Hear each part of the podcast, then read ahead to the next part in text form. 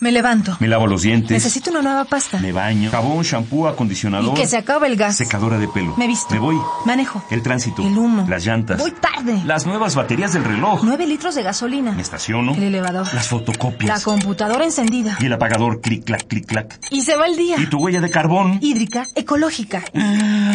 No conocía la dimensión de mis pisadas. Mm. Nuestra huella en el planeta.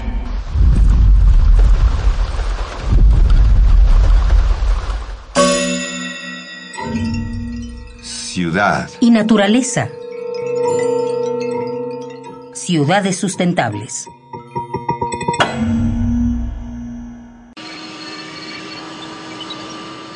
Sueños de un Blade Runner, sueños replicantes. La ciudad es interminable, escribe Philip K. Dick. Retrata a Ridley Scott en 8 milímetros. Es obscura, abigarrada y apocalíptica. Los cimientos son vestigios de ciudades que murieron. Los humanos han dejado de ser. Este es el destino final de la humanidad. ¿O tenemos alternativa? La percepción de las ciudades como lugares contaminados y aparentemente sin remedio no pertenece solamente a los terrenos de la ficción, y menos en sociedades como la nuestra. Pero no todo está perdido. No vamos a darnos por vencidos tan fácilmente. Y es que las ciudades no son tan malas. En realidad tienen sus ventajas.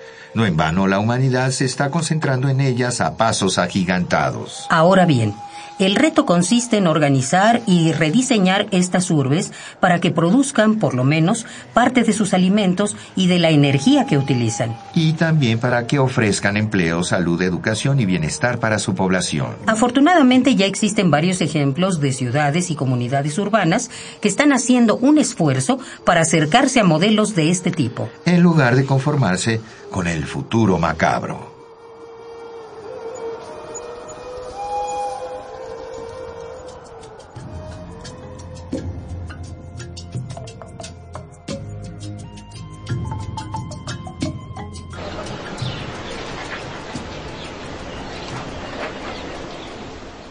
La ciudad de Portland, por ejemplo, planteó hace varios años la creación de barrios de 20 minutos. Es decir, localidades que se pueden andar a pie en donde todos los servicios básicos quedan a menos de 20 minutos caminando. Esto implica poner en un mismo espacio usos de suelo combinados. Edificios que al mismo tiempo ofrecen vivienda, locales comerciales y hasta oficinas. y recuperar plazas para uso comunitario. De esta manera se reduce drásticamente el uso de sistemas de transporte. Nada mal, ¿eh?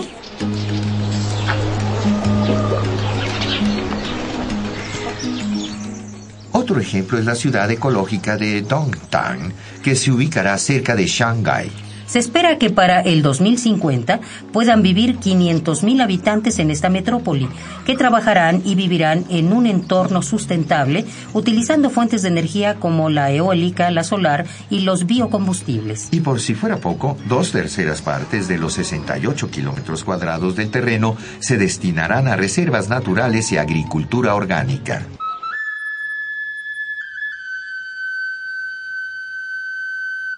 En México existe un modelo de ciudad que hemos dejado de lado, inclusive que hemos atacado. Pero este sistema permite la producción de alimentos muy variados y a la vez ofrece transportes que no contaminan. Nos referimos a las chinampas de Xochimilco. Sí, es difícil pensar en regresar por completo a la ciudad de los grandes lagos. Sin embargo, hoy en día ecólogos, arquitectos y urbanistas plantean la recuperación y ampliación de la zona chinampera de Xochimilco, así como la recuperación de los ríos actualmente entubados.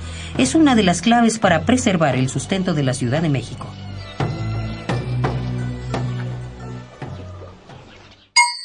Ecopuma, te rola tres ideas para hacer la diferencia.